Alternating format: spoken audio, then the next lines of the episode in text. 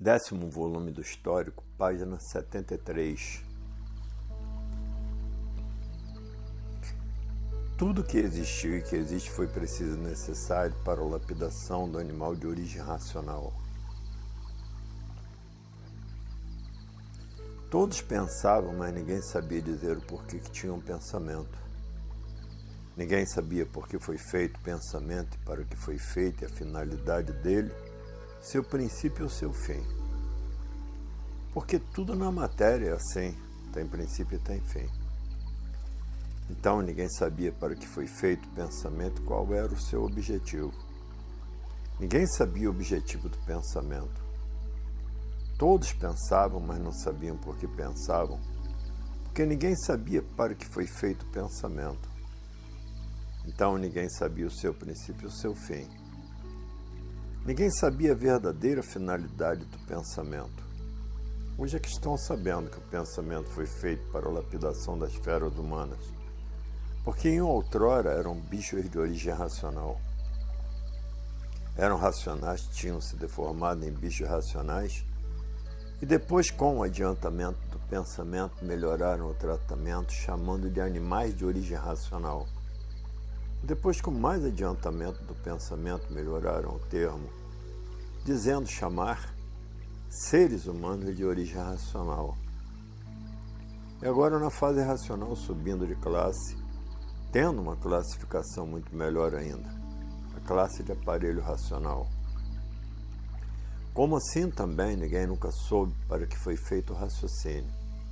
Ninguém nunca soube qual é o objetivo do raciocínio. Ninguém nunca soube o porquê da existência do raciocínio. Ninguém nunca soube de que forma ia funcionar e quando seria o seu funcionamento. Ninguém nunca soube o porquê existe o raciocínio. Então faziam confusões com o pensamento, por não saberem distinguir uma coisa da outra, pensando diziam: Eu estou raciocinando. Fazendo essas confusões com o pensamento, chamando pensamento de raciocínio por não saber distinguir o pensamento do raciocínio. Então julgavam que o pensamento fosse o raciocínio e que o raciocínio fosse o pensamento, fazendo-se essas confusões por não saber distinguir uma coisa da outra. O pensamento é do elétrico e magnético dessa deformação do animal irracional. O pensamento é do animal e por estarem nessa classe de animal de origem racional, por estarem ligados a essas duas energias do animal irracional, então passavam por animal também. E o animal que é livre pensador, porque todo animal pensa. E assim ficaram nessa categoria, nessa classe de animais racionais, até que fossem bem lapidados, como cada vez mais lapidados pelo pensamento, para ficarem preparados para quando chegasse a fase racional natural da natureza, tivessem condições de serem recuperados pela fase racional, a fase do desenvolvimento do raciocínio. E na fase do raciocínio, que é a fase racional, a energia é outra. É a energia racional, a energia verdadeira do natural, da origem que é racional. E a fase do raciocínio é a fase racional a fase do equilíbrio de todos perfeito. É a fase definitiva dos seres de origem racional, que é a mudança de todos para o seu verdadeiro mundo, mundo racional. E dessa forma, a fase do pensamento é uma e a fase do raciocínio é outra. Mas por não conhecerem nenhuma fase nem outra, é que começavam a pensar e pensavam que estavam raciocinando quando a fase do raciocínio ainda estava muito longe para chegar. Porque viam falar em raciocínio, mas não sabiam o que era raciocínio, pensavam e viam falar no pensamento, mas não sabiam para que era o pensamento e também não sabiam para que era o raciocínio.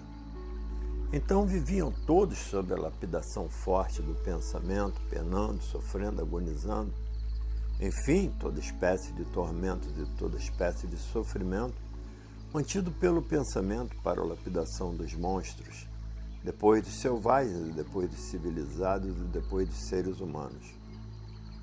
E por isso, com o pensamento, todos estavam na classe de sofredores, porque o pensamento mantinha o sofrimento de todos para a lapidação, e dessa maneira todos sofriam. Uns mais, outros menos, outros demais, outros que já não aguentavam mais. O pensamento com seus tormentos lapidando todos. E por isso que o pensamento, com o pensamento ninguém nunca pôde solucionar o sofrimento do mundo. Porque o pensamento não foi feito para a solução do sofrimento do mundo.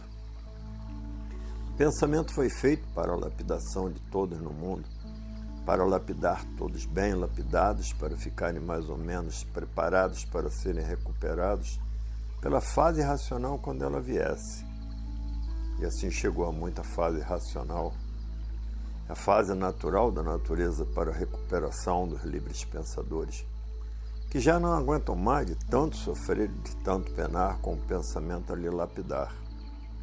Está aí para que foi feito o pensamento na fase de animal e para que foi feito o raciocínio na fase racional. E na fase de animal eram dois em um só o elétrico e magnético em um corpo só sendo a causa do desequilíbrio do corpo. Uma hora pesando no corpo magnético, pensando de um jeito, outra hora pesando a parte elétrica, pensando de outro jeito, outras formas e outras maneiras. Então existia esse desequilíbrio para a lapidação do animal. Outra hora pesando o magnético no corpo, e pensando com o peso do magnético uma infinidade de coisas diferentes. Outra hora, o magnético pesando no corpo e nascendo imagens e vendo imagens no pensamento magnético. E daí o desequilíbrio perfeito para a lapidação do animal, para depois de bem lapidados estarem em condições de serem recuperados pela fase racional. E a fase racional a energia não pesa, porque é da verdadeira origem, por serem de origem racional, e ligado assim ao natural, nasce o equilíbrio perfeito em todos naturalmente, por todos estarem ligados à energia do seu verdadeiro estado natural de racional. E assim, desta forma certa que é, cessa o sofrimento da vida, cessa o sofrimento do corpo, por não estarem mais sob a ação do pensamento, por estarem desligados das duas energias para a lapidação do corpo, a elétrica e magnética. Então, passando a raciocinar por sair da fase do pensamento, por ser recuperado pela fase racional. Dessa forma, cessando o pensamento, cessou a lapidação. E cessando a lapidação, cessa o sofrimento do corpo, cessa o sofrimento da vida por estar ligado à sua verdadeira energia, do seu verdadeiro estado natural, por serem de origem racional. E daí começando a raciocinar, entrando a evolução e o progresso do raciocínio. E dessa forma, não havendo mais sofrimento de espécie algum, por estar no seu verdadeiro estado de consciência perfeita racional. Nesse estado de consciência perfeita racional, tudo começa a dar certo com perfeição sempre na vida de todos. Não havendo mais erros de espécie algum por estar desligado do pensamento lapidador. Dessa forma, o mundo material se tornando um verdadeiro paraíso racional, e todos vivendo alegres, felizes e contentes eternamente, por estarem no rumo certo da eternidade se transformando todos com o tempo para a vida eterna no mundo racional todos vivendo no seu verdadeiro mundo de origem, o mundo racional, voltando todos de onde saíram. É por isso que a fase do pensamento é a fase dos tormentos, pela lapidação do pensamento. O pensamento é o lapidador e por isso todo pensador é sofredor. Todos que pensam são os sofredores, porque o pensamento é o lapidador. Enquanto estiverem ligados ao pensamento, estão ligados aos martírios da vida, martirizados pelo pensamento. Mas agora está em suas mãos o conhecimento de sua recuperação de todos os seres humanos.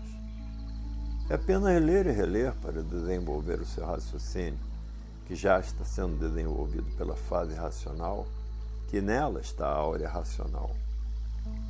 Mas no ler e reler se desenvolve com mais brevidade para que o raciocínio comece a funcionar e fique livre dos martírios do pensamento, da lapidação do pensamento. E dessa maneira está aí como podem deixar de assim ser e como podem voltar ao seu verdadeiro ser. Estado verdadeiro natural que é de racional. E por isso aí está na natureza a fase racional, a fase de recuperação do animal de origem racional recuperados pela fase do seu verdadeiro mundo de origem, o mundo racional, em recuperação do animal de origem racional. E assim está aí o porquê do pensamento, por que foi feito o pensamento, e para que foi feito, o porquê foi feito o raciocínio, e por que foi feito e para que foi feito. E assim vejam quantas fases em transformações já passaram e o pensamento lapidando todos para o depois de bem lapidados ficarem em condições de quando chegasse a fase racional, terem condições de serem recuperados pela fase redentora, pela fase salvadora, fase do mundo racional, a fase natural da natureza, a fase racional. De formas que o alfabeto artificial e todos os artifícios existentes no mundo foram muito bons e precisos para a lapidação mais depressa da humanidade. Dessa forma, tudo que existiu e ainda existe foi mais que necessário para a lapidação o mais depressa possível do animal de origem racional. Então, tudo que existiu e tudo que existe foi preciso e necessário. A causa de tudo isto, porque não há efeito sem causa, é para a lapidação do animal de origem racional o mais depressa possível. E dessa forma, tudo que existiu e que existe foi necessário e precisa existir para a lapidação mais depressa do animal racional. O alfabeto artificial foi preciso e necessário, e tudo, enfim, que existiu e existe, foi preciso e necessário para a lapidação do animal de origem racional mais depressa possível. Tudo isto é articulação do pensamento. O pensamento articulando artes de todas as formas, de todos os jeitos, de todas as maneiras, de todos os tamanhos e de todos os efeitos, para a lapidação do animal de origem racional, para apertar mais a lapidação, para mais depressa possível vir a salvação. Então, tudo que existiu e que existe foi preciso e necessário para lapidar toda a humanidade. O sofrimento está a domesticação e a lapidação das feras humanas, que começaram como monstros na fase de monstros. Depois, na fase de selvagens, eram selvagens, e depois, o início dessa civilização, que eram todos selvagens ainda, e tudo foi necessário e preciso para o lapidar, até a de civilizado chegar e de civilizado estar preparado para ser recuperado pela fase racional. E assim vejam como se sucedeu esta deformação de origem racional e a recuperação para voltarem a serem o que eram, racionais puros, limpos e perfeitos, o seu verdadeiro mundo de origem, o mundo racional.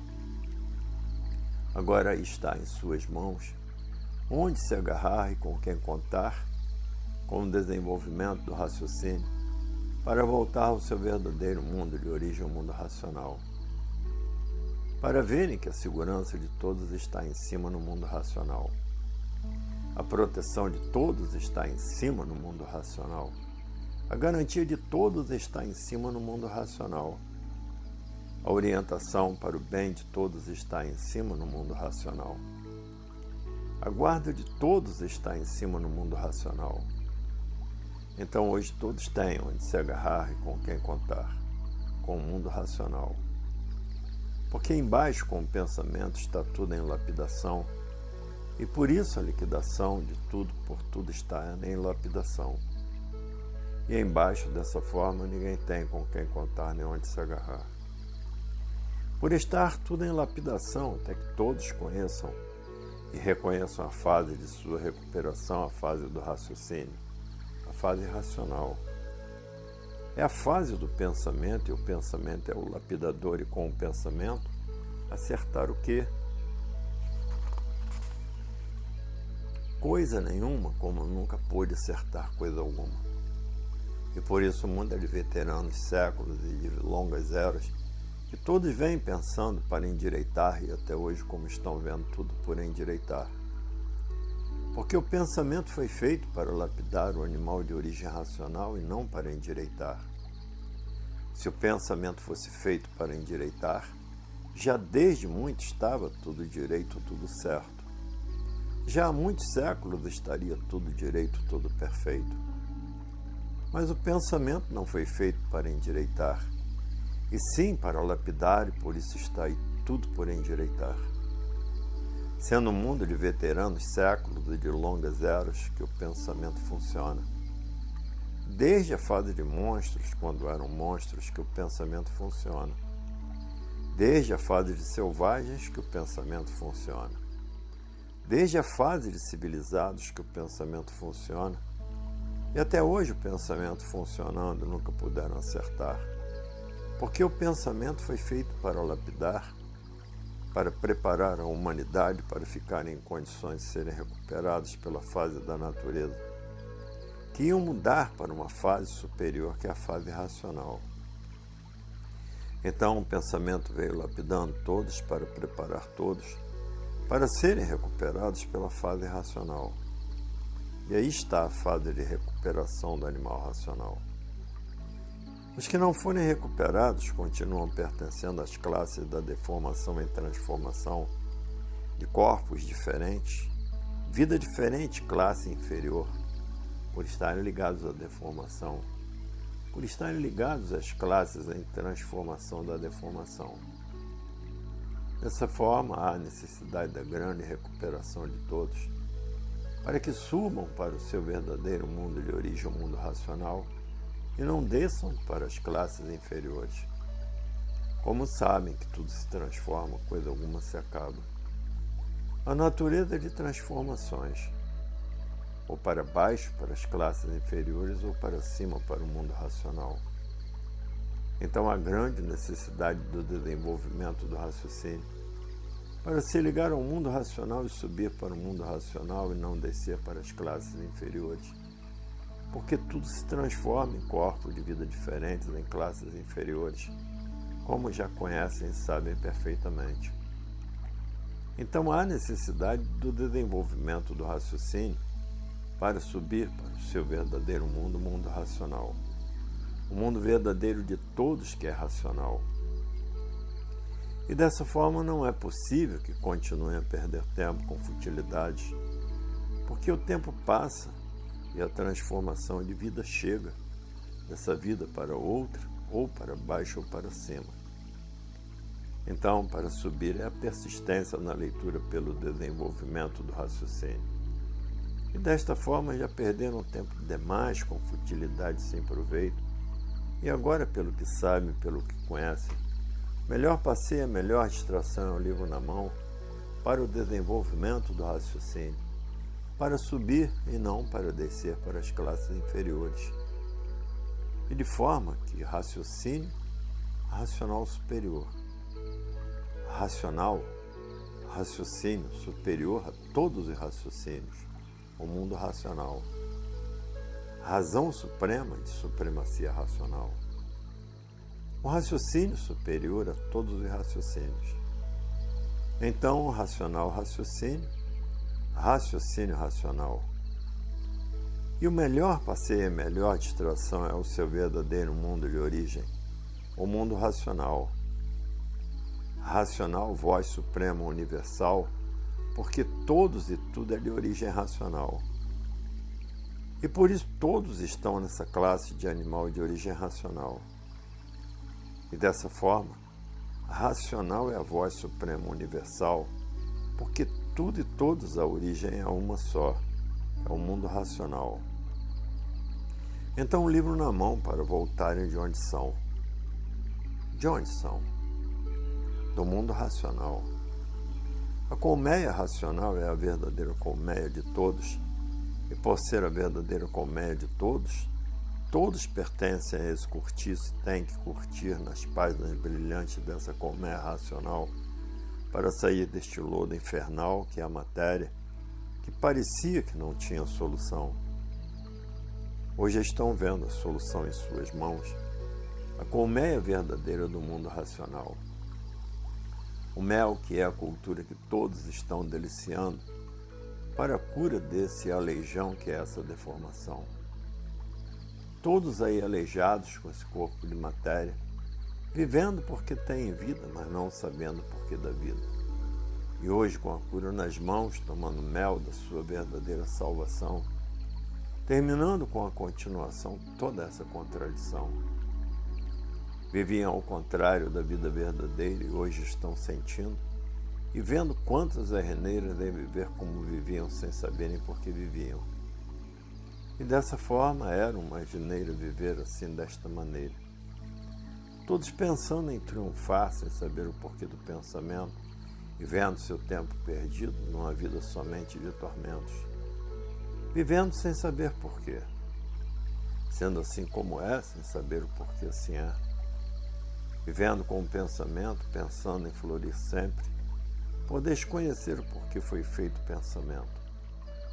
Se conhecessem o porquê foi feito o pensamento e seus efeitos psicológicos na vida do pensador, diriam consigo mesmo: para que serve o pensamento se o pensamento mantém o sofrimento e a dor? Dessa maneira, para que serve o pensamento se nunca isso solucionou? O pensamento é do sofredor.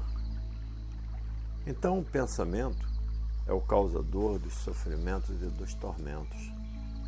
O pensamento é o lapidador, porque todos que pensam são sofredores. Então o pensamento mantém o sofrimento, por isso todos na classe de sofredor. Se no pensamento estivesse a solução do sofrimento, já há muito que ninguém sofria mais. E hoje, conhecendo e sabendo que o pensamento foi feito para lapidar o animal de origem racional, e é por isso que o pensamento nunca pôde solucionar, nem nunca trouxe a solução do sofrimento. Tudo isto porque quem pensa não sabe por que pensa, porque não sabe o porquê foi feito o pensamento. Como ninguém nunca soube o porquê que foi feito o pensamento e o objetivo do pensamento. Todos sempre pensando, noite dia, dia e noite, sem saber o porquê existe dia, sem saber o porquê existe a noite. Ainda mais dizendo o pensamento do dia é um e o pensamento da noite é outro. Há ainda mais dizendo, para que foi feito o pensamento.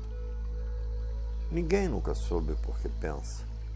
Pensa, mas não sabe o porquê pensa. E assim a vida sempre se baseou no nada de si mesmo, ainda mais dizendo, quanto mais pensamos, mais sofremos. Por que disso? Ninguém sabia responder. Somente enxergava a nulidade do pensamento quando pensava em endireitar tudo aparentemente, e por tudo ser aparentemente sofrimento aí cada vez mais renitente. Ainda mais dizendo, não adianta mais pensar. Quanto mais pensamos para endireitar tudo somente na vontade do pensamento, quanto mais pensando para endireitar tudo sempre por endireitar. Primeiramente, o pensamento é da matéria. E por ser da matéria, o pensamento só pensa na matéria, somente no desenvolvimento da matéria. E o desenvolvimento da matéria é o desenvolvimento dos males e o desenvolvimento dos males destruindo tudo e todos, porque o mal por si mesmo se destrói. E o desenvolvimento material, o desenvolvimento do mal, e daí a multiplicação do mal e o mal por si mesmo se destrói. Então nunca poderia encontrar o verdadeiro bem com a evolução do pensamento, que somente foi feito para a lapidação de todos. E por ser feito para a lapidação de todos, quanto mais pensam em endireitar, sempre por endireitar. Por o pensamento ser o abastecimento do sofrimento para a lapidação de todos o mais depressa possível e por isso, quanto mais faziam e pensavam para não sofrer, mais todos sofriam. Porque o pensamento não foi feito para endireitar, por o pensamento ser da parte deformada, e sim para a lapidação dos deformados. A ponto de muitos enxergarem a nulidade do pensamento e dizendo: não é pensando que vamos mais endireitar o mundo. Que pensando todos já vem há muito. Se o pensamento tivesse que endireitar o mundo, já de muito que o mundo estaria direito. Pois já de muito que pensam em endireitar. E quanto mais pensam em endireitar o mundo, mais o mundo sempre por endireitar e tudo sempre por endireitar. Uma prova evidente que não está no pensamento a formação certa e correta para equilibrar tudo e todos. Dessa forma é para sentirem e verem que o pensamento foi feito para a lapidação de todos mais ou menos, até que chegasse a fase de recuperação à fase racional, para a recuperação do animal racional. Se no pensamento estivesse a perfeição de todos, já há muito todos seriam perfeitos e não cheios de defeitos cada vez mais. Tudo isto por não saberem o porquê o mundo assim é, por não conhecerem a natureza. Se conhecessem a natureza, saberiam logo que em uma deformação não podia haver conserto por meio do pensamento. Viam logo que em uma deformação o pensamento só poderia ser deformado. E por o pensamento ser deformado, não teriam condições de organizar o bem de todos e a paz de todos. Por o pensamento ser de origem deformada, tinha mesmo que ser uma coisa só para a lapidação de todos, para a lapidação dos deformados. Sendo o pensamento de origem deformada, não podiam resolver nada de bom a não ser tudo de ruim por ser deformado. E por isso todos são sofredores, existindo o bem aparente, o bem passageiro, o bem ilusório. Portanto, o pensamento foi feito para a lapidação de todos. E a lapidação é o sofrimento. E por isso todo pensador é um sofredor. Então, para ajudar a lapidação, o pensamento começou a desenvolver o artifício para que as artes ajudassem a lapidar o animal. Se no pensamento estivesse a felicidade de todos, já muito todos seriam felizes. O desenvolvimento do pensamento foi para desenvolver a lapidação. Dessa forma, o pensamento criou as aparências para melhor lapidar. Então, quanto mais pensam, mais lapidados.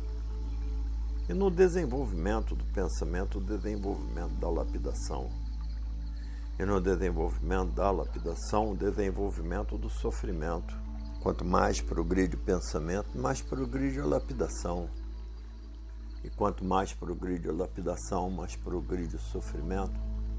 E é por isso que o pensamento nunca pôde exterminar o sofrimento, porque o pensamento foi feito para a lapidação lapidação esta, que já chegaram ao ponto do desentendimento geral e da confusão geral. Porque o pensamento foi feito para lapidar e não para acertar. Se o pensamento fosse feito para acertar, já há muito estaria tudo certo, já há muito todos viveriam certos, já há muito todos viveriam bem não mal. E por isso, quanto mais desenvolvimento, mais sofrimento, Quanto mais progresso, mais destruição, mais poluição, mais degeneração, mais confusão. Maiores são as confusões, mais desequilíbrio. Desequilíbrio de tudo de um modo geral. Se o pensamento fosse feito para endireitar a matéria, o corpo de matéria não seria um conjunto de ruínas reunidas que por si mesmo se destrói. Se o pensamento fosse para endireitar, ninguém seria como é um corpo de ruínas reunidas que por si mesmo se destrói. Se o pensamento viesse para endireitar, todos já estavam direito, tudo já estava direito. Tudo já estava certo, todos já estavam certos. Mas o pensamento não foi feito para endireitar, e sim para lapidar. Lapidação esta de todas as formas, de todos os jeitos e de todas as maneiras. Se o pensamento fosse feito para endireitar, a natureza regulava, mas por o pensamento não ser para endireitar, é que o pensamento não regula. A natureza não foi feita para endireitar, e por isso já de muito tudo vem por endireitar. Já de muito que o pensamento funcione, tudo sempre por endireitar e tudo sempre por acertar. Já de muito que o pensamento funciona por acertar. Como é que o pensamento poderia endireitar uma deformação como são, imperfeitos cheios de defeitos, uns mais, outros menos e outros demais, para verem que o pensamento foi feito para lapidar a matéria. Lapidar no sentido de conhecerem a natureza para deixarem de assim serem, quando chegasse a fase racional, a fase do raciocínio. Mas muitos julgavam e pensavam que com o pensamento conseguiriam endireitar a matéria, como coisa que a matéria, que por si mesmo se destrói, tivesse conserto. Como coisa que o pensamento fosse endireitar uma coisa que por si mesmo se destrói, que é a matéria. Chegaram a esse absurdo, julgando que o pensamento fosse tudo, e vendo que na realidade o pensamento nada é e por isso tudo se acaba para verem que o pensamento foi feito para lapidar, mais ou menos, para preparar todos em condições de compreensão e entendimento, para quando chegasse a fase racional, todos estivessem mais ou menos em condições de serem recuperados pela fase do desenvolvimento do raciocínio. Tudo isto porque pensavam e não sabiam por que pensavam. Tinham um pensamento e não sabiam por que tinham o pensamento por não saberem o porquê foi feito o pensamento, e por não saberem o porquê foi feito o pensamento, não sabiam para que seria o pensamento, desconhecendo assim o seu objetivo, a sua importância, a sua ação na vida da matéria. Então, por não conhecerem, julgavam que o pensamento fosse aquilo que o pensamento não é. Julgavam que por meio do pensamento viesse a remodelação de todos, o equilíbrio e o bem-estar de todos. Por não conhecerem para que foi feito o pensamento. Hoje, vendo e sentindo que tudo que o pensamento desenvolveu só serviu para a lapidação de todos, por na matéria coisa alguma ser real. E por coisa alguma ser real é a razão de que tudo por si mesmo se destrói e se acaba. Então, criando as aparências, as aparências desordenando tudo cada vez mais. E o sofrimento que é a lapidação sempre em dose em grau mais elevado. A destruição dos seres com as aparências. Formando-se uma confusão entre todos, confusão essa que trouxe a desilusão de tudo que parecia que era bom e não era. Trazendo então com o tempo a descrença de tudo, para a pessoa sentir um grande vazio dentro de si, por não encontrar coisa alguma de concreto, a não ser somente aparência só. Então, surgindo o desequilíbrio de tudo naturalmente, nascendo naturalmente em todos a desvalorização da matéria, por não estar na matéria a solução verdadeira que esperavam, acabando todos tristes e desesperados por encontrarem a verdade das verdades por as aparências se apresentarem como verdades e aparências não são verdades. E dessa forma, todos se sentindo vazios e inseguros, vivendo de ilusões à procura da verdade das verdades. E dessa maneira surgindo turbilhões de confusões, por todos viverem confusos consigo mesmo, confusos com tudo, perguntando a si mesmo: para que que eu vivo se eu não sei por que vivo? Para que que eu existo se eu não sei por que existo? E nessa confusão, nesse degredo infernal, vivendo todos perguntando: quem sou que eu não sei quem sou? Por que que eu assim sou se eu não sei o porquê que assim sou? De onde vim para onde vou se eu não sei de onde vim nem para onde vou? Então quem sou se eu não sei quem sou, não sei por que vivo? Se eu não sei por que vivo, muito menos para que vivo. E nessas condições, todos se chocando, por ninguém encontrar uma resposta à altura, uma satisfação à altura da solução verdadeira, da situação deplorável de todos que desconhecem o porquê de sua existência, por perguntar a vida inteira: por que, que eu existo? Eu não sei por que, que eu existo.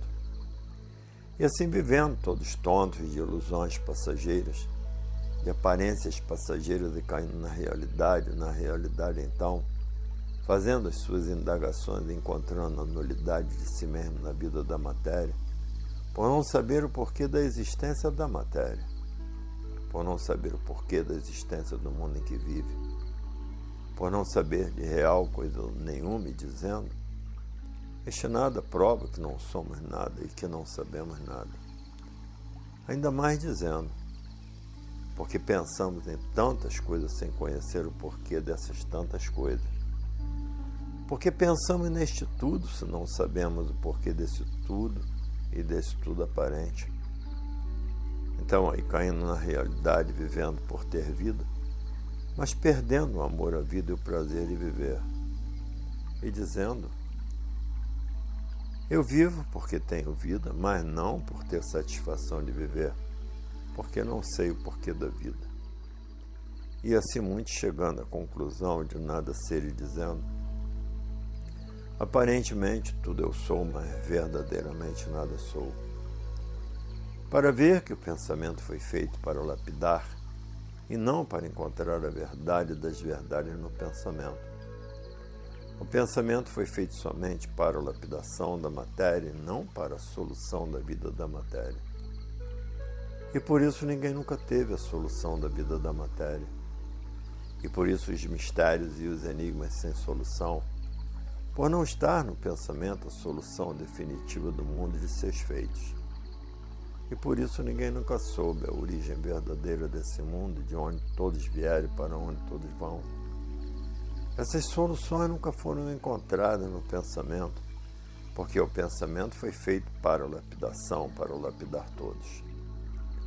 E de forma na fase racional é a fase da solução de tudo e de todos. Por ser a fase do raciocínio, e o raciocínio é ligado ao seu verdadeiro mundo de origem, o mundo racional. Então, no raciocínio, toda solução do animal de origem racional, por o raciocínio ser ligado ao verdadeiro mundo de origem, o mundo racional. E na origem está toda solução do animal de origem racional. Então, agora, na fase racional, fase do desenvolvimento do raciocínio. Então, aí havendo o um encontro com a individualidade que estava perdida. Perdida na fase do pensamento e encontrada na fase do raciocínio. E dessa forma, a solução final do aparelho de origem racional. Que de animal de origem racional passou para o aparelho racional porque foi recuperado da fase de animal. Então, desta forma, entrando todos em órbita certa, em órbita racional, em órbita divina do verdadeiro mundo de origem mundo racional.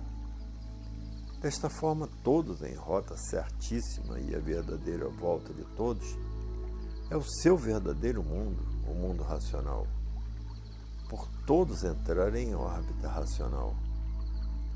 Órbita racional porque tudo está em cima no mundo racional. Então, todos em órbita racional por estar ligado em cima no mundo racional o mundo verdadeiro da origem dos seres de origem racional, dos seres desta classe privilegiada, por estar numa classe que ainda tem condições de voltar ao seu mundo de origem, o mundo racional. É somente fazer por onde com o maior respeito ao mundo racional. E dessa forma, conseguindo todas as graças do seu verdadeiro mundo de origem. E para lá voltando imediatamente com a ligação feita pelo raciocínio e se justificando desta forma, a mudança de todos para o mundo racional, o mundo verdadeiro do animal de origem racional que passou de classe para aparelho racional. Agora é ler e reler para o desenvolvimento do raciocínio mais depressa possível. Porque já sabe e conhece para que foi feito o pensamento somente para a lapidação de todos.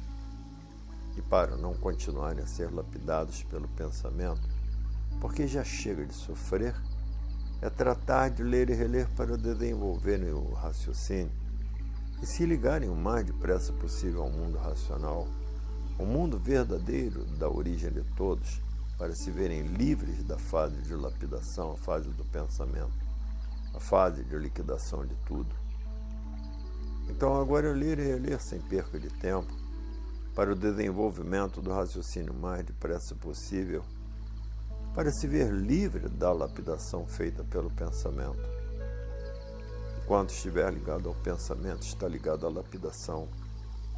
Enquanto estiver ligado à lapidação, está ligado às classes inferiores.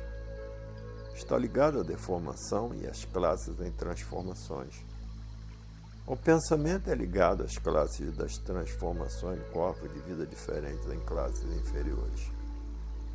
Então há necessidade de ler e reler para desenvolver um raciocínio com mais brevidade possível para se ligar ao mundo racional, para que suba para o mundo racional e não desça para as classes inferiores. Porque no raciocínio está tudo que todos precisam, necessitam e procuram. E no pensamento somente a lapidação para a continuação de nada serem, por estarem ligados à deformação Estando ligados à deformação, estão ligados às transformações. Estando ligados às transformações da deformação, vão se transformando em corpos de vida em classes inferiores. Pelas transformações da deformação, porque tudo se transforma de uma vida para outra. E assim sempre essas transformações, por estarem ligadas à deformação, então há necessidade de ler e reler para o desenvolvimento do raciocínio se ligar em cima. O seu verdadeiro mundo de origem, o mundo racional. E por isso está a fase racional, a fase de recuperação do animal de origem racional. O pensamento é ligado à deformação e o raciocínio é ligado ao mundo racional. O mundo verdadeiro da origem do aparelho racional. Então, o pensamento é ligado embaixo no chão e o raciocínio é ligado em cima no seu verdadeiro mundo de origem, o mundo racional. E no ler e reler estará desenvolvido o raciocínio. E uma vez desenvolvido, é imediatamente ligado ao mundo racional, ligado assim pela energia racional. Então, quem pensa desce, quem raciocina sobe. E dessa forma está o conhecimento do desenvolvimento do raciocínio. E para desenvolver o mais depressa possível a persistência na leitura sem perca de tempo, porque de tempo perdido já chego que passou nessa vida de sofridos pelo pensamento, recebendo a lapidação nessa vida de tormentos e sofrimentos feitos pela lapidação do sofrimento sendo o pensamento da vida do nada e o raciocínio da vida do tudo, da vida eterna. E dessa forma, em primeiro lugar, o raciocínio, sempre o raciocínio, e em último lugar, o lapidador de sofredores, que é o pensamento. Sendo o pensamento um condutor da deformação, e por ser um condutor da deformação, está ligado às transformações da deformação. Dessa forma, é lapidação em cima de lapidação. É lapidação e mais lapidação. É sofrimento, mais sofrimento. Porque o pensamento não foi feito para salvar ninguém, sim para a lapidação de todos. Já há muito que todos pensam desde a fase de monstros e já estariam todos salvos pelo pensamento. Mas por o pensamento não ser feito para salvar ninguém é que todos continuam sofrendo. Todos sofrendo. Uns menos, outros mais, e outros demais, e outros que já não aguentam mais. Sendo pensamento condutor do sofrimento, e por isso estão todos nessa categoria de sofredores. Todos há muito debaixo de uma lapidação tremenda. E daí o desequilíbrio de tudo, o desequilíbrio de todos, a loucura de toda ordem, os crimes hediondos de toda maneira, para ver que pensar é se lapidar. Tudo isto porque a humanidade nunca conheceu a natureza e nem a sua natureza. E por ninguém conhecer a sua natureza, que todos pensam e não sabem o porquê pensam, não sabem o porquê que existe o pensamento, não sabem o porquê foi feito o pensamento, não sabem o objetivo do pensamento, não sabem a causa e a origem do pensamento. Então ninguém sabia o porquê todos possuíam um pensamento. Pensavam, mas não sabiam por que pensavam. E por não saber, julgavam que no pensamento estaria a solução da humanidade pelo seu desenvolvimento. E hoje estão vendo que o desenvolvimento do pensamento só serviu para aumentar o sofrimento de todos. E desta forma, muitos ficando descrentes de tudo, generalizando-se assim, a descrença geral ao ponto de ninguém ter confiança em ninguém, nem em si mesmo. Todos vivendo desconfiado, todos desconfiando de tudo. Ninguém confiando em ninguém. Dessa maneira chegou o completo descrédito do pensamento. Todos desconfiados uns dos outros, desconfiando uns dos outros até de si mesmo. O pensamento levou todos a esse desequilíbrio. Ninguém mais quer acreditar em ninguém. O pensamento levou todos ao descrédito de si mesmo. A vida chegou a esse ponto de desequilíbrio, o descrédito por completo do pensamento. Todos com medo de tudo, todos assustados com tudo, todos cada vez mais nervosos e uns tantos já neuróticos Outros loucos de vez cometendo as maiores loucuras e o pensamento nessas condições faliu, por todos viverem nesse desequilíbrio infernal. Todos vivendo de aparências, aparentando que não são. E a confusão se generalizou de uma tal maneira que todos vivem confusos, fazendo confusão de tudo, na indecisão de tudo, indecisos com tudo. Sempre será ou não Sempre não pode ser ou não, e a vida se tornou completamente desrespeitosa. Como estão vendo, o respeito é somente aparente, demonstrando a falência do pensamento, o desequilíbrio, a angústia e a expectativa. E ninguém sabendo com o pensamento como sair desta situação. Ninguém sabendo com o pensamento como fazer para endireitar-se, não encontram meios no pensamento. Tudo isto porque o pensamento enfraqueceu de uma maneira tal que ninguém encontra no pensamento como endireitar o mundo e como endireitar a vida. Para verem que o pensamento foi feito para a lapidação de todos e não para endireitar coisa nenhuma. Se o pensamento fosse feito para endireitar, já de muito estava tudo certo. O pensamento foi feito para a lapidação da humanidade para preparar todos para a fase que ia chegar no mundo, a fase racional. Preparar todos para ficarem em condições de serem recuperados pela fase do raciocínio. E de forma que o pensamento não podia trazer o equilíbrio esperado de tudo e de todos. Mas tudo isso por não saberem para que foi feito o pensamento e por que foi feito o pensamento, qual eram os seus efeitos. Se o pensamento fosse feito para todos viverem bem, já há muito a humanidade, todos viveriam bem. Por o pensamento ser feito para a lapidação é que estão aí reunidas na matéria toda espécie de confusão. Briga, revoltas, guerras, a insatisfação, uns contra os outros a confusão reinante. Agora o raciocínio equilíbrio perfeito da humanidade por ser racional, por ser a ligação feita com a verdadeira origem ao mundo racional então, com o raciocínio, encontrarão a paz eterna e o equilíbrio eterno. E com o pensamento eterno, o desequilíbrio por o pensamento ser feito para lapidar. E o que está sendo lapidado está exposto a toda espécie de sofrimento por estar sendo lapidado. E então, no pensamento, a lapidação, os tormentos, e no raciocínio, a perfeição. De formas está aí a solução da humanidade pelo desenvolvimento do raciocínio porque com o pensamento nunca encontraram nem encontrarão a solução da humanidade. E por isso o raciocínio, o eterno equilíbrio, o pensamento contrário, o eterno desequilíbrio. E de forma que agora não há mais o que pensar a não ser tratar de desenvolver o raciocínio mais depressa possível, para chegar ao verdadeiro equilíbrio de todos e de tudo a fase que terminou a fase do pensamento entrou a fase do raciocínio. Para a recuperação do animal de origem racional, então não há mais o que pensar. Pensar para quê? Para mais lapidado ser? Não há mais o que pensar, não ser tratar de desenvolver o raciocínio mais depressa possível, para o seu equilíbrio e o equilíbrio de todos, o equilíbrio eterno. Então não estão vendo que o pensamento faliu? Se o pensamento não falisse, iam todos bem, muito bem. Mas tudo na matéria é assim.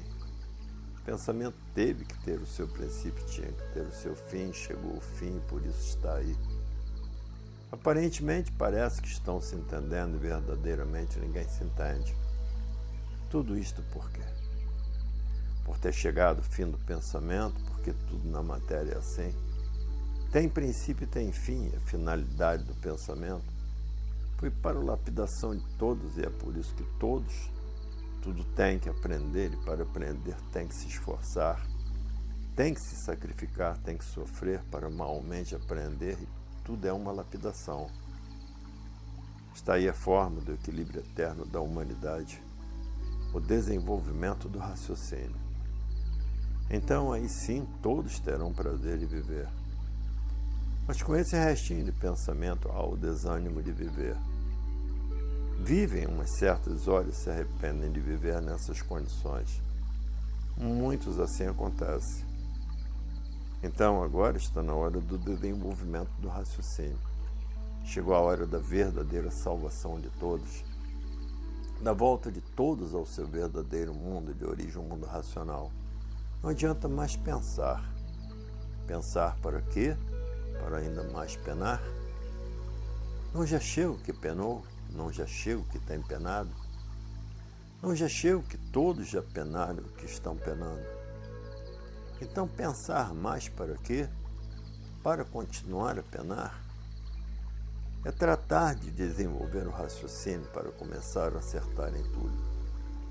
Para começar tudo a dar certo até o ponto de ficar pronto e se ligar ao mundo racional pela energia do seu verdadeiro natural de origem racional a energia racional. Se desligando assim da energia do pensamento, a energia elétrica e magnética se ligando na sua verdadeira energia, no seu verdadeiro estado natural de ser que é de origem racional. E assim está na hora de ninguém mais perder tempo com o pensamento para parar com os desacertos. Está na hora do desenvolvimento do raciocínio para que tudo comece a dar certo na vida de todos até o seu desenvolvimento total ficar pronto e se ligar ao mundo racional. Então, para começar na vida de todos, tudo a dar certo é tratar de desenvolver o raciocínio. Então aí começa a acertar, começa tudo a dar certo. E cada vez mais certo, quanto mais desenvolvido o raciocínio, mais tudo de bom vai se dando. Mas tudo de bom, de belo, de lindo vai se desenvolvendo à medida que tudo vai ficando mais desenvolvido. Então, para acertarem tudo com o desenvolvimento do raciocínio, para continuar os desacertos com esse restinho de pensamento, porque terminou a causa do pensamento por tudo na matéria ser assim. Tudo que tem princípio tem fim. Estavam na fase do pensamento com a individualidade perdida e na fase do raciocínio o encontro com a individualidade. Então, tratem de desenvolver o raciocínio, persistência na leitura para o encontro com o seu verdadeiro mundo de origem, um mundo racional. Está aí como é feita a recuperação do animal de origem racional. A fase natural da natureza é a fase racional e a fase racional é a fase do desenvolvimento do raciocínio. Somente o raciocínio pode acertar tudo na vida de todos. Porque a fase do pensamento é desacerto em cima de desacerto. Por ter findado esta fase por a humanidade não ter conhecimento da mudança de fase, tem que passar, estão passando por esse desequilíbrio, por esses momentos atordoantes.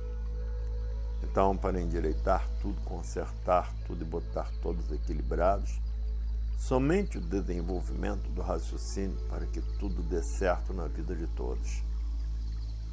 E assim todos chegarão no seu verdadeiro lugar.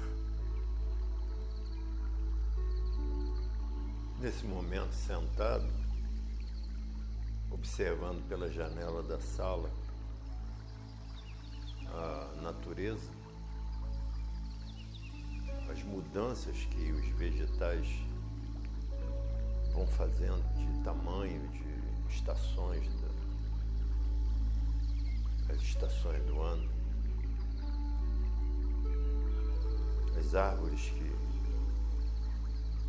caem as folhas e saem as flores e que voltam a brotar novamente a, as folhas, mostrando a renovação, ao mesmo tempo observando a erosão que vai fazendo as transformações de tudo na matéria. Tudo que é novo acaba se transformando em velho. Se destrói para novamente vir a formar uma nova vida. As transformações da natureza. E eu agora nesse momento observando isso, fico analisando as transformações que aconteceram em minha vida. me lembro quando eu era criança, em que, muito sem entendimento, sem compreensão de nada, fui criado em uma família de muita confusão, muita perturbação, um meio espiritual onde meus pais eles, eles eram médiums e muito ligados às energias do astral inferior e até as energias mais, porque existem as boas aparentemente e as mais, porque tudo é uma deformação. E onde tudo é deformado não existe o bem aparente. Existe o, não existe o bem verdadeiro, existe o bem aparente. Porque é produto da energia elétrica e a energia má, a energia magnética. Uma em ação com a outra e que faz essas variações da natureza uma coisa ser boa aparentemente, a outra ruim. E todos acham que o belo, a beleza está no que é melhor, no que é mais puro. E na verdade, na matéria não existe nem beleza nem pureza, tudo é aparente. E a ação da energia magnética que faz o mal mesmo que todos sofrem, todos sentem, as doenças os cataclismas da natureza, as transformações da natureza que mostram que é uma natureza que vem em constantes modificações. E essas modificações também acontecem na nossa vida, na nossa vida tanto exterior como interior. Eu falando de, de minha formação para que chegasse a esse ponto em que me encontro agora nesse momento, olhando pela janela, e analisando toda essa transformação da, da natureza, da vida nesse mundo, essa parte de minha infância então que me produziu muitos traumas psicológicos, em que eu fui me formando como jovem, sem entender nada, só participando de toda aquela lapidação produzida por uma infância bem de regrada, bem sem uma educação certa como deve ser dada a um ser em formação.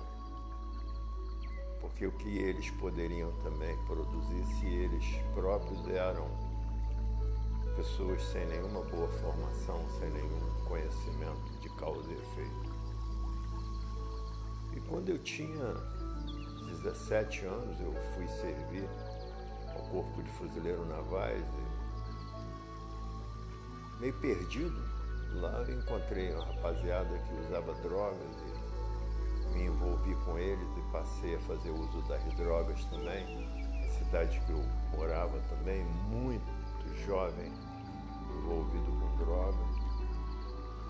E eu em contato com eles também, a única coisa que tinha vontade de fazer na vida era usar droga para poder fantasiar a mente, fingir que estava vivendo uma vida bonita, uma vida boa, uma vida de alegria, onde tudo é passageiro, porque a droga ela tem uma ação momentânea e depois termina o efeito e se cai em depressão.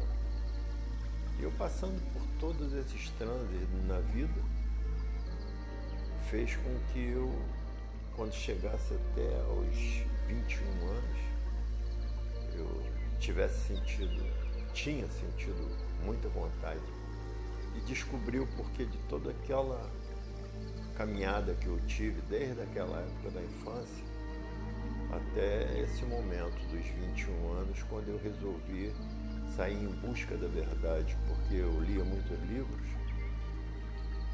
livros relacionados com a mente, filosofia, filosofia de vida.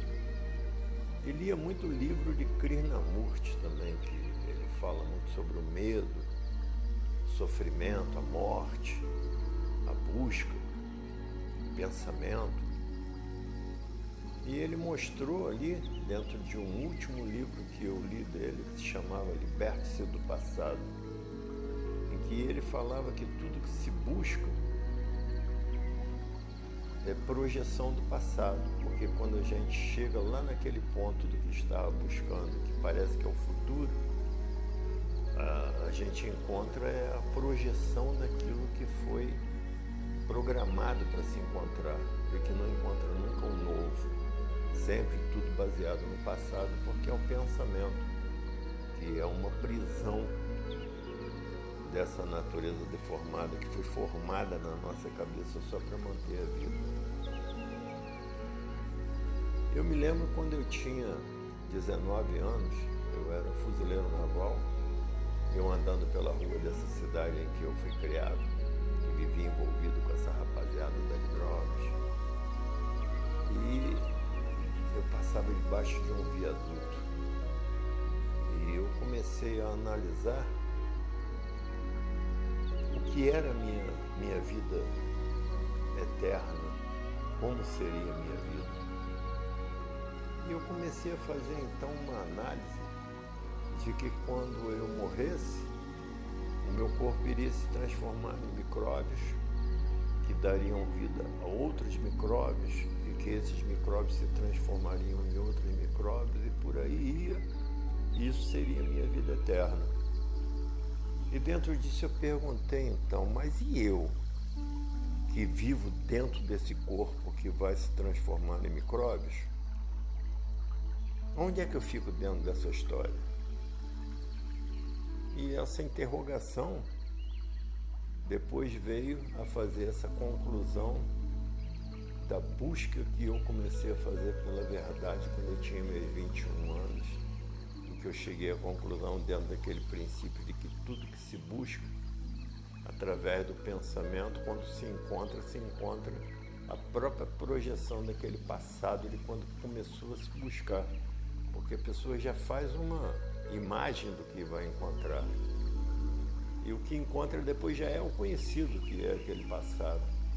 Eu entrei nessa pane mental e peguei tudo que eu tinha em casa, já tinha dado baixa do serviço militar e saí em busca da verdade pela estrada.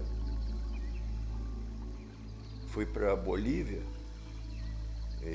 de mochila nas costas, cabelo já crescendo, a barba, já fantasiado como um hippie, que na época a rapaziada toda andava pelo mundo dessa forma, todo mundo buscando a verdade. Foi uma, uma onda que envolveu a, a juventude e que usava droga para uma finalidade de, de vir se encontrar, de vir descobrir o porquê da vida. Todo mundo procurando pelas estradas. E eu fui para Bolívia, rodei a Bolívia, rodei o Peru e rodei a, Equador, Colômbia, e senti que estava perdendo um tempo muito grande pela estrada, só indo, sofrendo, dormindo de qualquer jeito, debaixo de marquise, em posto policial, pegando carona, comendo o que se apresentava. E resolvi voltar para o Brasil, porque era muito sofrimento aquela vida de estrada. E voltei e cheguei no Brasil e comecei a rodar dentro do Brasil na mesma intenção, porque não tinha mais para onde fugir, eu tinha entrado numa numa caminhada que parecia que não tinha mais retorno. E comecei a rodar pelo Brasil, conheci vários estados do Brasil, do norte a sul, leste a oeste, procurando a verdade. Comecei a fazer artesanato, né, quando eu saí no início da, da minha viagem querendo sobreviver, buscando a sobrevivência através de algo que eu poderia carregar dentro da mochila, que eram as ferramentas para fazer as coisinhas que eu comecei a fazer na época e que inclusive resultou resultou na minha profissão. Acabei me transformando um artesão, fazendo bolsas, cintos, carteiras e coisas assim que me deu a sobrevivência. Mas voltando lá ao, ao a caminhada das estradas.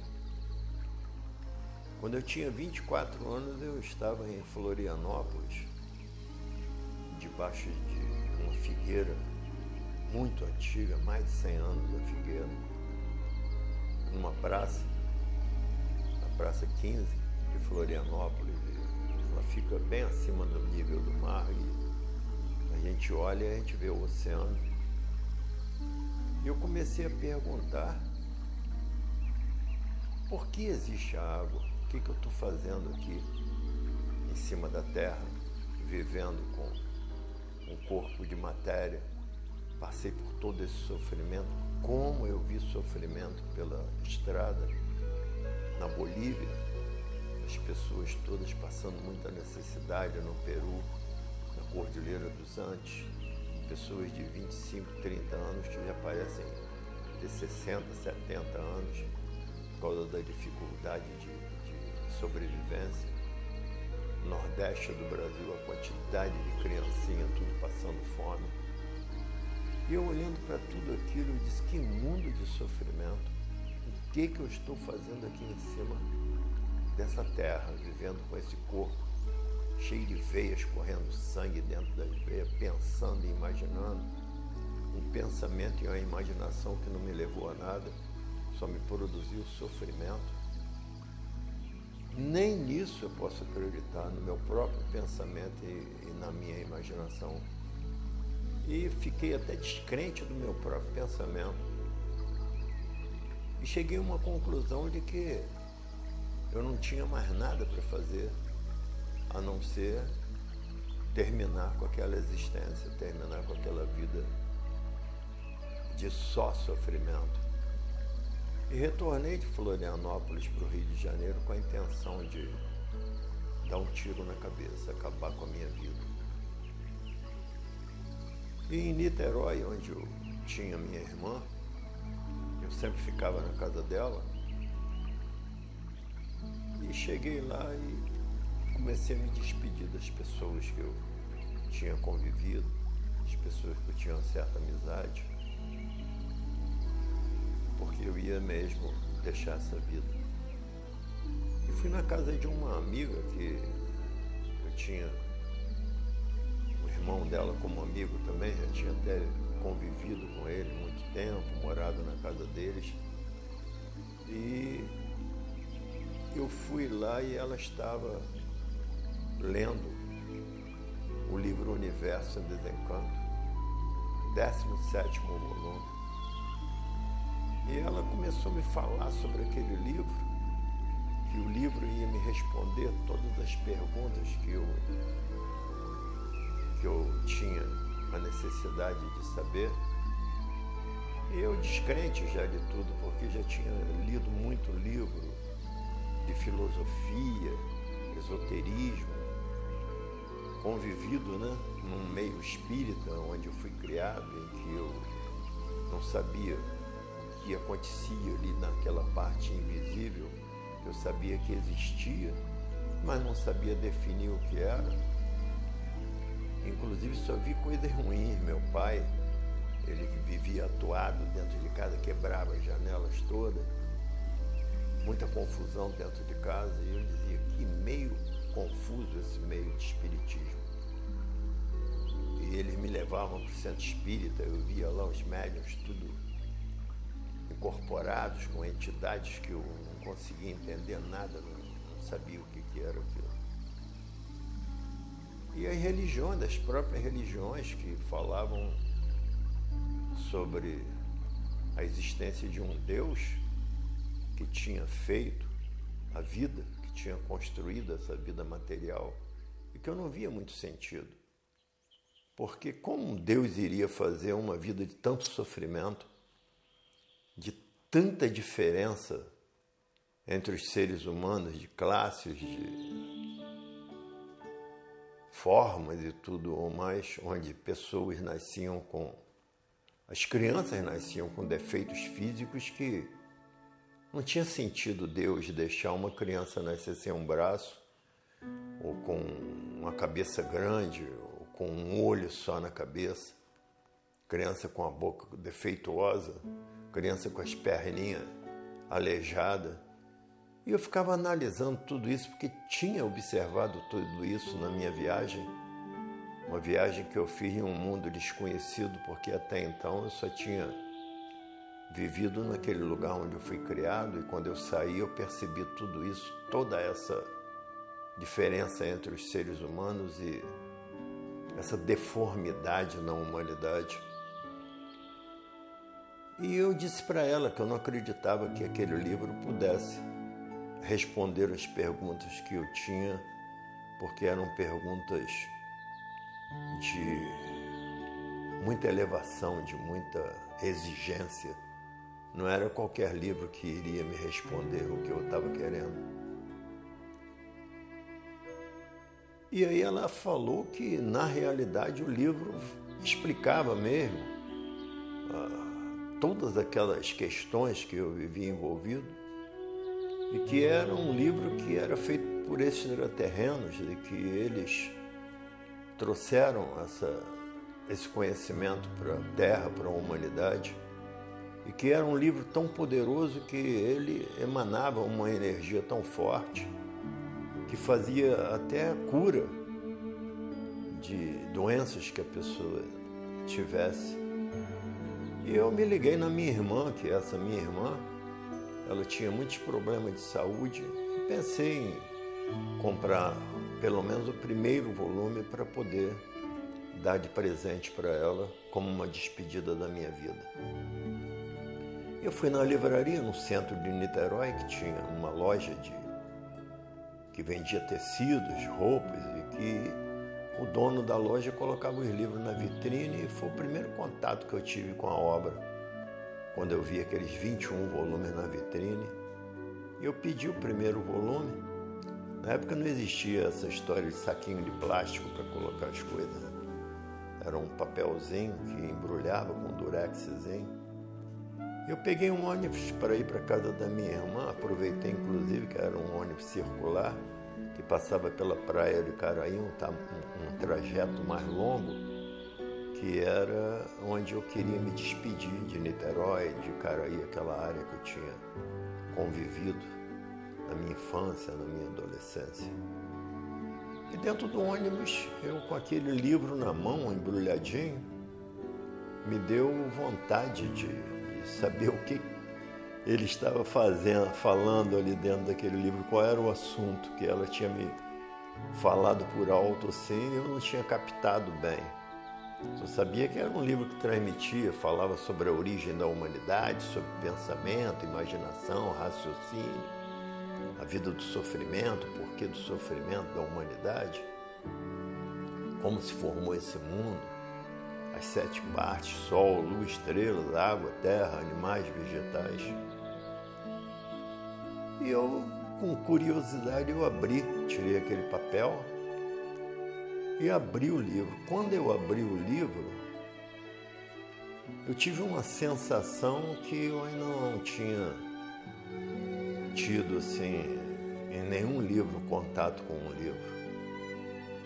Porque eu já tinha lido muitos livros eu, quando eu lia as primeiras páginas, eu percebi algo muito diferente, uma linguagem muito diferente que eu cuida de, de coisas assim que eu nunca tinha visto, nunca tinha ouvido ninguém falar sobre aquele assunto em que ele falava que o ser humano é o parasita mais monstruoso que existe sobre a terra em razão dos crimes hediondos que pratica contra as leis naturais, que o homem é um vago bicho sem destino que nasceu em cima desta terra sem saber porquê nem para quê, nesta obra vamos saber o porquê.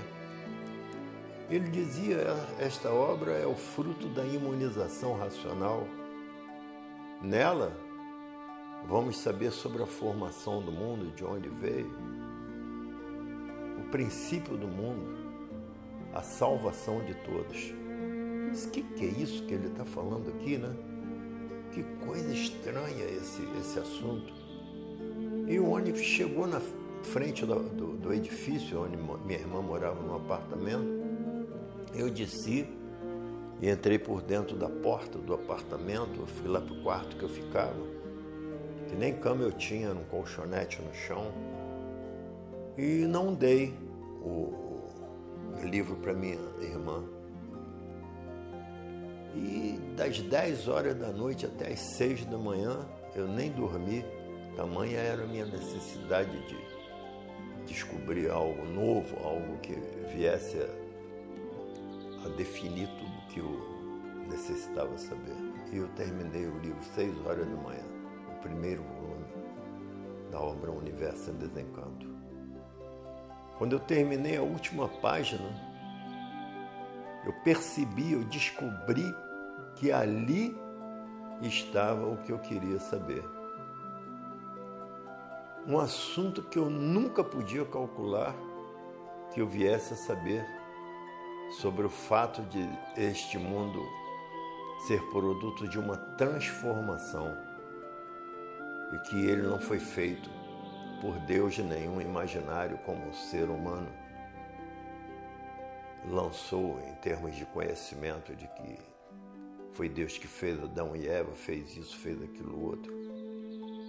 E que era tudo simbólico, todos aqueles conhecimentos que foram produzidos falando sobre o homem que foi feito do barro e a costela que foi tirada para fazer a parte feminina e que na realidade o homem ele foi feito mesmo aqui. O ser humano, a constituição, a formação do corpo humano foi feito mesmo aqui na terra e na água, que é simbolizada por esses, esses seres que as religiões pregam, que foi Adão e Eva, que deram início à humanidade e que Daí veio então a se formar os corpos aqui na terra, na água, e que foram se reproduzindo, os micróbios foram se transformando e formando um corpo já pronto e que veio a ser uma máquina de reprodução e que foi gerando outros corpos e outros corpos e outras vidas e outras vidas e evoluindo e se transformando e evoluindo e se transformando. E assim a humanidade vem na formação, na transformação de toda essa vida da natureza. E eu, um ser vivente aqui nesse mundo, passando por todas essas transformações que chego, chego a esse ponto de estar sentado aqui agora, olhando lá para fora pela janela e vendo os sons da natureza, escutando os sons da natureza e vendo as transformações dos vegetais, a vida do ser humano se desenrolando aqui nesse mundo sem saber porquê do mundo, sem saber o porquê de si mesmo, vivendo achando que a vida é essa mesma, para depois morrer, acabar em nada, sem saber por que viveu aqui nesse mundo. Então, isso é um, uma pequena exposição que eu faço para quem vier a ouvir essa gravação que eu estou fazendo, para que saiba que todos aqueles que estão em busca da verdade, de saber o porquê de sua própria vida, saber o que está fazendo aqui nesse mundo, a razão da existência do mundo, as transformações o que será essa vida no futuro, as novas gerações que vão chegar já com uma evolução muito grande de um funcionamento completo do raciocínio, que é a parte da verdadeira pureza, o verdadeiro bem que está no raciocínio, que é uma energia de origem pura, limpa e perfeita, de um ser racional que veio a se transformar e vir a habitar esse mundo, esse mundo de energia elétrica e magnética, que agora está em transformação, que na verdade sempre esteve em transformação para o estado natural, porque desde que ele se deformou, começou a, a produzir, a, a natureza começou a trabalhar para um caminho de regresso para o estado natural, de racional puro, limpo e perfeito. Por isso nós somos animais racionais, porque nós temos raciocínio. Diferente do irracional, que não tem um, um vínculo de ligação com essa parte racional. E aí eu deixo então essa, esse convite para que quem estiver necessitando saber sobre si mesmo sobre esse mundo em que estamos vivendo, verdadeiramente independente da vontade de quem quer que seja, uma parte individual de cada ser que está vivendo aqui nesse mundo, que venha a estudar a obra O Universo em Desencanto e, por certo, irá descobrir porquê de sua vida aqui nesse mundo e o porquê do mundo que habitamos.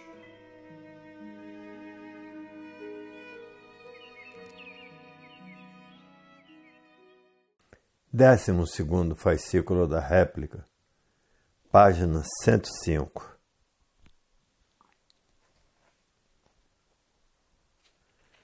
A origem do ser humano é racional, e Deus é racional, um ser supremo de sua origem o racional superior.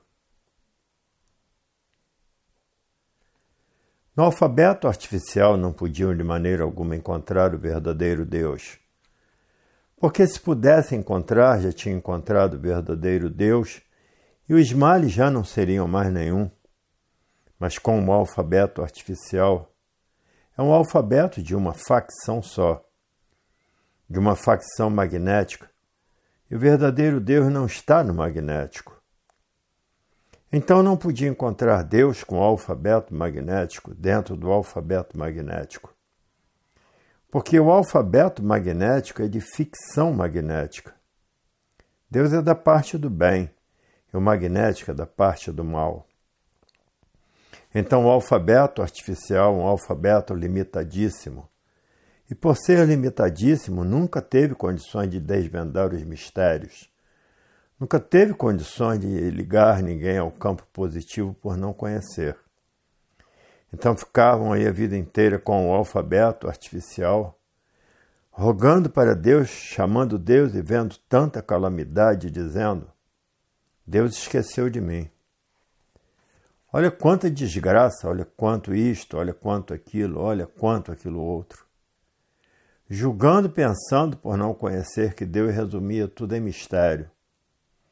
Hoje estão vendo que a cultura verdadeira de Deus não há mistérios e a cultura artificial sempre manteve os mistérios. Na cultura racional, a solução do mal, dos males, e o alfabeto artificial, a multiplicação e a conservação dos males. Na cultura racional, a solução verdadeira do animal racional, o alfabeto artificial sem solução de espécie alguma, a não ser tudo como aí vai e como aí está. Assim vejam que a cultura de Deus verdadeira é muito diferente do alfabeto dos deuses. Quem tem a cultura racional tem a solução real de tudo, porque é a cultura de Deus e quem tem o alfabeto artificial, tudo por solucionar e por isso os mistérios sem solução. Na cultura verdadeira de Deus, todos sabem de onde vieram, como vieram, e para onde vão e como vão. E no alfabeto artificial, ninguém nunca soube de onde veio, como veio, para onde vai e como vai. Por ser um alfabeto do astral inferior. Na cultura racional vão saber como tudo foi feito, do que foi feito, e no alfabeto artificial nunca souberam como foram feitos, de que foram feitos e por que foram feitos assim como são. Portanto, não podia encontrar Deus verdadeiro com o alfabeto artificial nas coisas sem solução. E a cultura verdadeira de Deus, a definição do mundo e a definição de tudo e de todos. Assim vejam a diferença de uma cultura para um alfabeto. É um alfabeto porque todos vivem a vida inteira aprendendo e ficam a vida inteira sem nada aprenderem por ser um alfabeto artificial. O alfabeto artificial é um alfabeto magnético, de uma deformação magnética de uma deformação racional. E a cultura racional é de ordem verdadeiramente da origem de tudo assim ser. É a verdadeira parte jurídica do saber. Agora, hoje, tudo belo, tudo lindo, tudo bom, tudo dócil, porque Deus aí está unido a todos da cultura racional. E assim como o alfabeto artificial viviam em permanente dúvida de tudo, o alfabeto que nunca trouxe a estabilidade de ninguém, por isso todos duvidavam de tudo. Ninguém tinha confiança em ninguém. Por ser um alfabeto articulado pela mente humana, o alfabeto artificial. Então, esse alfabeto não tinha recursos básicos para equilibrar ninguém. É um alfabeto sem recurso definido e por isso não definia coisa alguma. Mantinha os mistérios, os enigmas, os infinitos. Então, esse alfabeto nunca teve, nem tinha e nem tem recursos para o equilíbrio de ninguém, e sim somente para manter o desequilíbrio de tudo e de todos, como está aí provado e comprovado, por ser um alfabeto artificial. O artifício é aparência só. Parece que é, mas não é. E por isso, com o alfabeto artificial, tudo de mal é pior sempre. Mantendo a instabilidade de tudo, mantendo o desequilíbrio de tudo, sem poder, sem recurso de se ligar a coisa alguma. Então, desse jeito, as ruínas tinham que se multiplicarem. Por o alfabeto artificial não ter condições de combater as ruínas e equilibrar tudo de desfazer as ruínas. Assim, no mundo inteiro, como vivem os seres, por o alfabeto artificial ser um alfabeto sem base, sem lógica, não podia equilibrar ninguém, por ser um alfabeto de origem magnética. E o magnetismo é como estão vendo. Parece que tudo vai bem, mas o sofrimento prova ao contrário. Então, por ser um alfabeto artificial, um alfabeto magnético, mediador inconsciente. Mediador quer dizer médio, meio, medíocre. Quer dizer pequeno. O alfabeto nessas condições não tinha condição para o equilíbrio correto e perfeito de tudo e de todos e por isso o mundo inteiro, como há muito, vem vivendo num infernal desequilíbrio. Por o alfabeto artificial não ter condições de equilibrar ninguém nem coisa alguma, por ser um alfabeto de origem magnética. Foi muito bom porque tudo que existiu e existe foi necessário para lapidar o mundo inteiro. A lapidação, sofrer para aprender. Pensar que está certo, sofrer as consequências para ter certeza que não está. Agora, a cultura racional é completamente diferente, equilibra todos, equilibra tudo, evita os males, desfaz os males, protege todos, ampara todos, orienta todos sobre todos os pontos de vista. Se multiplica o bem de todos, mantém a saúde de todos rejuvenesce todos, cura o que tem possibilidade de ser curado pela energia racional, que elimina os males magnéticos e leva todos à meta final, que é o mundo verdadeiro do animal racional, que é o mundo racional, a origem de ser racional. Porque a cultura racional tem base, que é o mundo racional, é o mundo verdadeiro da origem do animal racional. E tem lógica, porque tem princípio e tem fim, tem pé e tem cabeça. É a cultura consciente positiva. E a verdadeira cultura de Deus, a cultura que define tudo, a cultura que define tudo completo.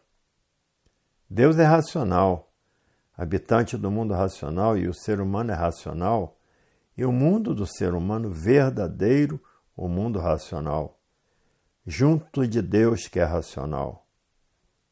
Mas por se degenerarem e se deformarem, vieram mudando de classe, assim descendo até chegar nesta classe de animal, que a parte animal é a parte da matéria, e por a parte racional ficar imbuída com a matéria, é que recebeu este nome de animal racional devido à matéria e por isso ficaram nesta categoria de animal racional.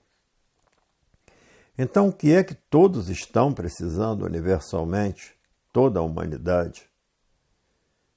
é ligar imediatamente ao seu verdadeiro mundo de origem, o mundo racional, para de lá receber todas as orientações precisas para o seu bom viver racionalmente, conscientemente, positivamente, aí na vida da matéria, para que tudo dê certo na vida de todos. Então, o que é que toda a humanidade está necessitando? É se ligar ao seu verdadeiro mundo de origem a humanidade é de origem racional e tem que se ligar ao seu verdadeiro mundo, o mundo racional, para receber todas as orientações precisas e necessárias para o seu equilíbrio na vida. Para poder ter todas as soluções para o bom viver, para o bem viver, para o brilhantemente viver racionalmente. Então, o que é que toda a humanidade está necessitando nesses momentos em que todos abrasam esta dura fase de indecisões, todos indecisos? Que é que toda a humanidade precisa? É se unir, se ligar ao seu verdadeiro mundo de origem, o mundo racional, para sua paz, para sua tranquilidade, para sua garantia, para seu bom viver e receber todas as orientações necessárias para a solução de seus males, para a cura de suas aflições. Então é necessária propaganda noite dia, dia e noite, para que todos conheçam o que procuram há muito. Conheçam o remédio verdadeiro para a solução da situação de todos. O equilíbrio verdadeiro, a paz verdadeira para a solução dos males então vejam, a cultura racional é o ponto máximo, por ser do verdadeiro redentor, o mundo racional, o mundo do racional superior. Então, cultura racional é uma cultura de equilíbrio de todos universalmente, eliminando sim o magnético. Eliminando o magnético, elimina as ruínas. Eliminando as ruínas, surge o equilíbrio naturalmente. E tudo é assim, muito naturalmente. O que é natural não tem pontos de vista diferentes, porque natural é uma coisa só. O racional não tem pontos de vista diferentes, é uma coisa só. E daí a união fraternal universal, a união do bom, do belo, do lindo e tudo que é racional. Racional não está diferente, porque racional é uma coisa só. O mundo racional é um só, a origem de tudo e de todos é uma só. A verdade é racional. E de forma como é lindo viver racionalmente, porque não existe uns contra os outros, porque racional é uma coisa só. A origem é uma só. E de forma que o que faz no elétrico e magnético pontos de vista diferentes, no alfabeto elétrico e magnético é que criou uma infinidade de pontos diferentes por não saber a verdadeira origem.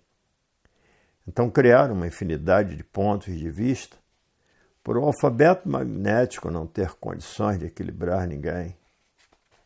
Porque todos viviam as tontas à procura dos certos, mantendo os desacertos, por o artifício do magnético não ter condições de encontrar o certo e se acertar. Então, com o alfabeto artificial, sempre todos à procura do certo, sempre todos por acertar, e sempre tudo em multiplicação de desacertos por sempre ficar por encontrar o certo. Com o alfabeto artificial, esta luta do nada pelo nada, por desconhecerem o porquê deste nada, por desconhecerem como foi feito esse nada, por desconhecerem como surgiu este nada. Então, lutando por um nada sem saber o porquê dele. A luta do nada pelo nada para tudo acabar em nada e não saberem o porquê deste nada. E vivendo neste panteão magnético sem saber o porquê desta vida, sem saber de onde veio, sem saber para onde vai, aqui perdido neste mundo, perdido de tudo, por nada de certo saber, vivendo por ver os outros viverem, a custa de muita luta, a custa de muito sofrimento, muitas vezes desanimado e dizendo: O que é que eu fiz para viver sem saber o porquê vivo? O que é que eu fiz para ser um sofredor? Que é que eu fiz para não saber de onde vim nem para onde vou? Que é que eu fiz para ser um mortal? Como se pode viver assim desse jeito sem nada de certo saber? Vivo aqui neste mundo de matéria sem saber por que vivo, exposto a este montão de ruínas que existem. Sei que um dia morrerei sem saber de que e como. O dono disto, deste mundo, não fala com ninguém. E assim viviam todos num desânimo, agonizando com este alfabeto artificial. E agora chegou a cultura racional respondendo todas as perguntas que todos faziam e não tinham que respondesse e hoje todos mais do que maravilhados, mais do que satisfeitos, por encontrar quem não esperava nunca, com quem nunca esperou encontrar. Com o verdadeiro Deus não se ligar ao mundo racional. Então a cultura do verdadeiro Deus é a cultura racional.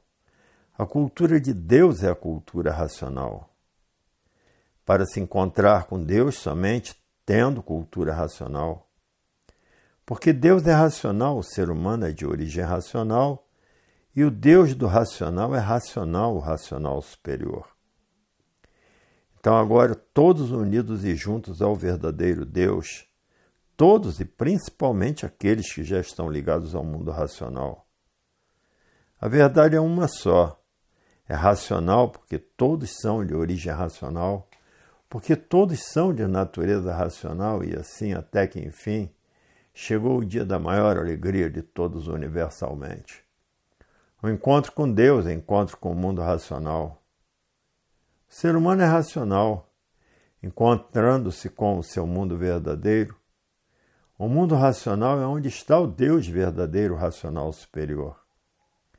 Então, com a verdadeira cultura de Deus, encontram o quê? Paz, amor e fraternidade universal Paz, amor e fraternidade racional, o mundo racional, e o mundo de matéria, o mundo magnético. Este mundo aqui de baixo, o mundo racional, o mundo lá de cima. O mundo racional lá em cima, o mundo material cá embaixo. O de baixo leva cada vez mais para baixo, o de cima cada vez mais para cima. Então todos precisam e necessitam dos de cima e não dos de baixo. Então vence os de cima e não os de baixo. E assim o um mundo de matéria formado pelo elétrico e magnético não podia seres dessa espécie conhecer o antes de tudo assim ser. Tinham mesmo que ficar fechados aí por essas sete partes e sem poder e sem saber da solução.